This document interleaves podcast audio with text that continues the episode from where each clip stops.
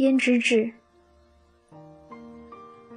六月值，正值酷暑时节，苏州城内闷热难耐，天好似下火一般，已经近半年滴雨未下了。即使是城中最深的，也都快打不上水来了。前几日，曾有术士说，此番种种，是有人逆天而行，所以至此。城中人心惶惶，议论纷纷，不知是何人因何事触犯上天。长此以往，若是再不下雨，只怕人人都快没有命可活了。苏州城首富杜甫的主人杜明成，昨日几乎一宿未眠，天不亮就起身来到大厅。不多时，只见管家匆匆跑上前来禀告，一切皆已布置好。一有消息，立即向少爷您禀告。杜明诚听后微微一点头，挥手示意管家先下去。他是杜甫的主人，今年刚刚满二十岁，是杜甫原主人杜杰杜老爷的独生儿子。自幼聪明伶俐，有过目不忘之本领。七岁那一年，竟有个算命的说他的前世不一般。是天上的星宿转世，所以今世定会大富大贵。但随后又叹息一声说：“只怕此生注定会为情所累。”杜明诚十二岁时，随杜老爷学做生意；十八岁时，已经可以独当一面了。八个月前，杜老爷得疾病病故，身为杜甫独子的他，便独自撑起了杜甫的家业。年纪轻轻的他，居然将一切打理得井井有条，不由得让外人赞叹称奇。家业、富贵，这一切在杜明诚眼中只不过是浮云之物。他渴求的并不是这一些，他一直期盼的只有今天这一天，而他的这一天，已经二十年了。从他来到这世上的一天起。他就牢牢地记住这个日子。胭脂，我终于又要见到你了。杜明成望着窗外，喃喃自语，前生往事不由得一幕幕重现眼前。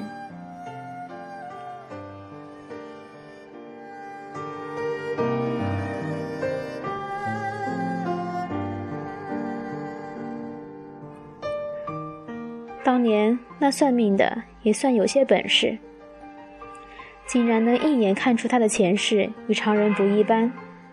不过到底道行还是浅了些。他杜明诚可不是什么星宿转世，他真正的前世是一只被王母娘娘所养的灵狐。狐类一向是被认为天地间最有灵性的生灵之一，而他。又是狐类之中最有灵性的一种，九尾狐。那时，王母是那样的宠爱于他，什么啤酒、仙草、神水，甚至是太上老君八卦炉中的金丹，在他眼中也不过是寻常之物。天上虽好，可终究不是自由之地，耐不住心中的寂寞。趁王母一时不备，他竟偷偷下界。去人间寻找他的快乐逍遥，躲在那一方福地洞天，饮泉水，食野果，吸天气之灵气，日月之精华，苦苦的修炼，虽不似天上安逸舒自在逍遥，几近千年，终于修为人形，不枉下界千年的风餐露宿，换上人的服饰。离开那层栖息深山，来到凡间人类的花花世界，一切都是那么的不同，所见到的一切都是那么新鲜。琴棋书画、诗词歌赋，所有的一切都被他很快学会。以他与生俱来的灵性，没有多久，他就融入了这个新的世界。酒肆茶社，画舫骑射。处处可见他风度翩翩的身影，整日里与一帮文人骚客斗酒下棋、评书论画，四处游历，遍赏美景，做人真是快活的很呢。在世人的眼中，他是个文采出众、风流倜傥的俊俏公子。谁会料到，他竟是九尾灵狐化身？忘不了那一年，正值城隍庙会，城中所有的人都去庙里祈福，不由得也随着人群前去凑个热闹。不想他这一去，竟改变他的命运。当城隍庙外那顶清澈小轿的轿帘缓缓掀开的那一刻，一张艳若桃女的俏脸现了出来，一颗米粒般大小的胭脂痣嵌在眉心。宛若一个小小的血点，使轿中人显得更为娇媚。仅仅只是瞬间，他便怔住了。天上人间，千年的时光，从未有过女子令人他如此怦然心动。世间既然娇美之人，一时间，他站在那里，呆呆地望着那小姐，竟不由得痴了。那小姐似乎发觉了什么，抬头望去，见一俊俏公子正愣愣地直盯自己，眼中满是柔情，不由得羞红了脸颊。慢慢低头走过，心中却放不下那倜傥的身影，于是偷偷回头再望，羞怯一笑。正是这一笑，让他再也不能忘怀。他暗中打听。得知教中女子原是刘香友的挚爱千金，年方二八，名字却唤作胭脂。三日后，他便亲自上刘府提亲。那刘相爷是爱才之人，见他年纪轻轻，谈吐却不俗，生的又是一表人才，也没计较他是何等出身来历，当下便允诺将女儿许配给了他。又怜爱他家中无有他人。招他入赘，他没有向胭脂隐瞒自己的来历。成亲的当天，便把一切向他和盘托出。胭脂听后，并没有吃惊害怕。自从在庙会上见到的那一刻起，他的心便是他的了，永世不渝。无论他是狐是仙还是人，婚后夫妻恩恩爱爱，如胶似漆。难怪人常说只羡鸳鸯不羡仙，宁愿只要这一世的欢乐，也不要那永生的孤寂。任他一心中不免暗自担心，终究是私逃下界，又触犯天条，偷取人间女子为妻，只怕有朝一日，皇母差人下界寻他，到时夫妻分离，该如何是好好？好花不常开，好景不常在。成婚刚刚不过百日，胭脂突然染了怪病，一病不起。寻遍所有名医，全部束手无策。果然是王母发觉他在人间的所作所为，而大发雷霆，除了命他立刻回到天界听候发落，更迁怒于他人间的妻子胭脂。不但要让他今生今世受尽病痛折磨而死，还要使他从此生生世世不能再投胎为人。一得知这消息，他便心凉了。纵长生不死，又能如何？如果听不到他轻盈脚步声，看不到他曼妙的身姿，生又有何念？他苦求王母放过胭脂，他能放弃这神骨仙胎，只求换得他转世为人的机会。耐不住他的苦苦哀求，王母终答应网开一面，以他放弃永生贬入凡间为代价，放胭脂一条生路。只要他能够再世为人，就有重逢的机会。在他暗中打点，向他投胎的地点、日子悄悄探出，只等来世夫妻再次团聚。今日就是他的胭脂转世的日子。早在几天前，他便在全城安排人手，只要有女婴在今日出世，就立即向他禀告。无论如何，他也要找到他的胭脂。唐三的脚步声打断他的沉思。杜明成的乳娘玉瑶匆匆跑上前来，对他说：“少爷，翠姨娘怕是快生了。”玉瑶口中的翠姨娘，说杜老爷生前下了侍妾，原已是杜府上的一个丫鬟，名字唤作翠缕。论年纪，比杜明成还小两岁。虽不能说是国色天香，倒也生得楚楚动人。杜老爷在世时，风流无度，纳了偏房足有十几个。说来也怪，除了杜明成的母亲，杜老爷的正室以外，这十几个小妾竟没有一人为杜老爷生下个一男半女，唯翠缕留下个一父子。那就去请稳婆来府中接生吧，他心不在焉地吩咐道：“一个新的生命就要降临在杜府了，而他苦等了二十年的人，又会在哪里出现？一直等到掌灯时分，仍没有消息传来，杜明成心中不由得焦虑起来。难道是当初记错了日子？接近子时时分，只有玉瑶跑来向他道喜。”说是翠姨娘刚刚生下一位小姐，一位小姐。杜明成听到，这心中不由得一惊，一种不祥的预感涌上心头，快步走向后堂，顾不上什么礼教规矩了。杜明成一脚踏进翠姨娘的屋子，急急地对正抱着婴孩的稳婆说：“把婴孩让我看看。”说着，几乎是抢的从稳婆手中接过孩子。细细端看着这幼小生命，这一看，犹如晴天霹雳。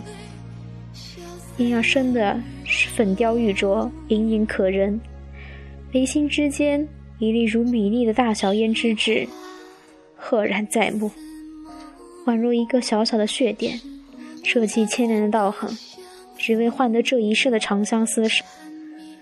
机关算尽，与命抗争，终争不过命。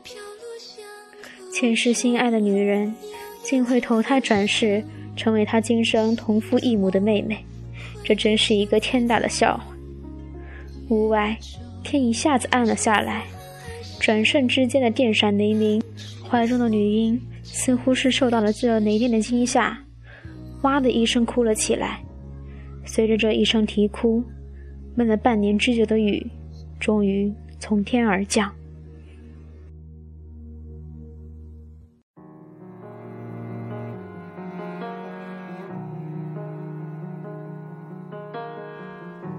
一晃十几年过去，当年的女婴已经长大，成为杜甫的大小姐，名字唤作珠儿。这些年来，杜明成不止一次幻想珠儿，也许并不是胭脂的转世，这一切都不过是他弄错了。但是随着珠儿一天天的长大，他的心在一天天的变凉，他的模样分明就是前世的胭脂。甚至连举手投足间都与前世没有什么分别，只是在他的眼中寻不到当年夫妻间的温婉情谊。一碗孟婆汤让他忘记了前世所有的记忆。每次见到珠儿，他眉心之间那颗宛若血点的胭脂痣，就好似一根针一样，痛扎他的心间。这些年来，杜明成一直未曾婚娶，上门说媒的人。络绎不绝。自从珠儿疾病那一年后，杜甫的门前就更热闹了。前来为他俩兄妹说媒的人，都快把杜甫的大门挤破了。可不管何人上门说亲，杜明成就是不点头答应。没人知道为什么，除了他自己。珠儿十八岁那一年，翠女终于耐不住了，开口向杜明成提及珠儿的婚事。知府老爷的三公子，论年纪、品貌、家世，都与珠儿匹配。几次三番前来上门提亲，这一次无论如何也不好推脱了。不知少爷是否同意这门婚事？这一天，翠女找到杜明成，开门见山地说：“珠儿还小，再说她是杜家唯一的小姐，得细细帮她寻个好的夫婿，总不能草草率率的将她嫁掉。请姨娘不必心急。杜明成回答翠女：“这些年来，因珠儿的原因，杜明成还是比较尊重这位与他年纪相仿的姨娘的。下个月珠儿就满十八岁了，我十八岁那一年都做了她的娘了，难道说你要让她也和他的兄长一般，年近不惑也不谈婚论嫁？”翠女声音不高，但脸上的表情。足以让人在三伏天感到彻骨冰冷。别以为我不知道这些年你心里想的是什么。翠女见杜明成久不作声，不由得继续发难下去。亏你也是知书明理的，心中竟有这等污浊念头。这一句话，恰恰戳到杜明成的心头之痛。珠儿是自己今世的亲妹妹，只是年来杜明成最不愿提及的事情。爸，爸爸，终究天意难违。既然是此，强求又有何用？还是由天而去吧。杜甫已经有许多年没有如此热闹了。苏州城第一首富嫁妹妹，知府大人娶儿媳，这是整个城中确实引起一阵不小的轰动。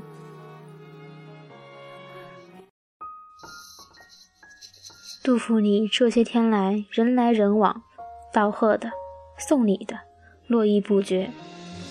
三日后就是珠儿出嫁的日子，一切皆已准备妥当。只等知府下的花轿前来迎娶新娘，上上下下都沉浸在一派喜气洋洋之中，只有杜明成高兴不起来，心中说是由天而去，可是终究还是无法放下。堂前喧闹的来往的宾客，更是让他烦恼不堪，根本无心待客。于是抽身来到后面寻些清静。堂前的一些事情，皆由翠女和管家打理。不知不觉间，竟走到珠儿的闺房前。房内正在帮珠儿试穿嫁衣，裙红袍，翠环金钗，竟将镜中的新娘装扮得俏丽无比。一时间，使得在门外张望的杜明成，仿佛又回到了前世。面前的珠儿，正是他当初的新娘胭脂。玉瑶看到了停在门口的杜明成，赶忙迎了出来。珠儿闻声后，似乎惊了一下，许久才转过身来，轻轻地对杜明成唤了一声：“哥哥来了。”不要叫我哥哥。正是这一声“哥哥”。使杜明成多年来的哀怨终于再次爆发，他不顾一切的到房内，拿住珠儿，发疯般的喊道：“胭脂，你难道记不起前世的事了吗？我是你前世的夫婿，你的一颦一笑、一举一动，包括你眉心的那颗胭脂痣，都让我永生永世不能忘记。而你怎么能够如此残忍的忘记我？”一旁的玉瑶被杜明成突如其来的举动吓傻了，半天也没反应过来，此时应该赶快把杜明成拉开。从来没有忘记前世，更没有忘记我的夫婿。珠儿来的话，让玉瑶和杜明成更加吃惊。当初在奈何桥上，我并没有饮下那碗孟婆汤。当你第一次抱起还是婴孩的我时。我便认出了你，只是天意弄人，今世我们还是无法在一起。珠儿说着痛哭起来，泪水沾染了火红的嫁衣。好啊，你堂堂杜家大少爷，竟做出这等无耻下作之事。不知何时，翠女已进到房中，刚才的这一幕全被她看在眼里。做出这等无耻下作之事，你还有脸在这里待下去吗？我劝你，杜明成还是及早离开杜家，免得为他人所耻笑，让你杜家的列祖列宗蒙羞。翠女的话咄咄逼人，我可以离开，但是我一定要带珠儿走。杜明成握着珠儿的手，一字一顿地说：“在世人的眼中，他杜明成是永远不可能正大光明的和珠儿在一起的。离开是最好的办法。前世为了他，永生都可以放弃；今生舍弃这份荣华富贵，又有何惜？珠儿是我的女儿，杜甫的小姐，知府大人家的儿媳。”怎能与你一起离开，受你这等无耻之徒的连累？翠女仍然不依不饶。珠儿小姐根本不是老爷的骨血。一旁久不作声的玉瑶突然指着翠女说话：“三十多年前，也就是少爷的亲娘生下少爷后不久，老爷曾害过一场大病，从此以后，老爷再无其他子嗣。”这件事只有当时还健在的杜夫人与我知道。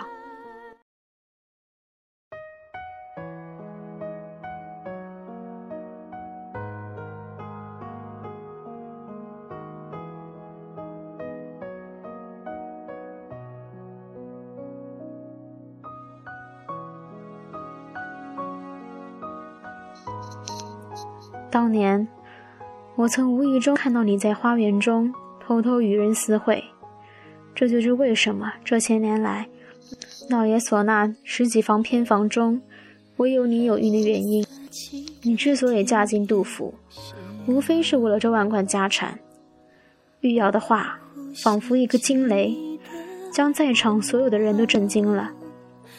谁都不曾想，一向沉默寡言的玉瑶，竟会知晓杜府中这许多不可告人的秘密。一切终于真相大白，王母终究是心疼他杜明成的。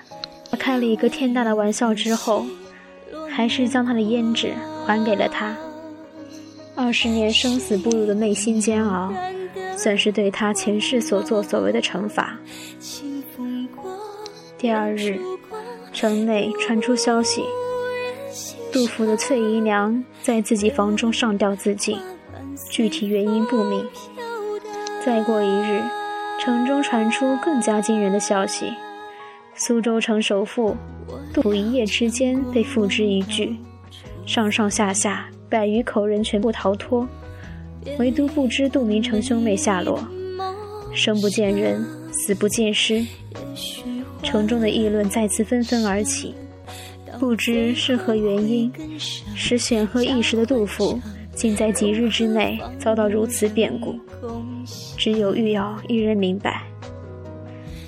那一夜，他亲眼看见杜明成动手点着了杜甫的柴房，逐一将杜甫上下百余口人从睡梦中唤醒逃生，而他则趁乱带着小姐珠儿从后门悄然离去，寻求那前世就应有的快乐逍遥。天上人间，终究是只羡鸳鸯，不羡仙。相信这一世，不会再有人使他们分开。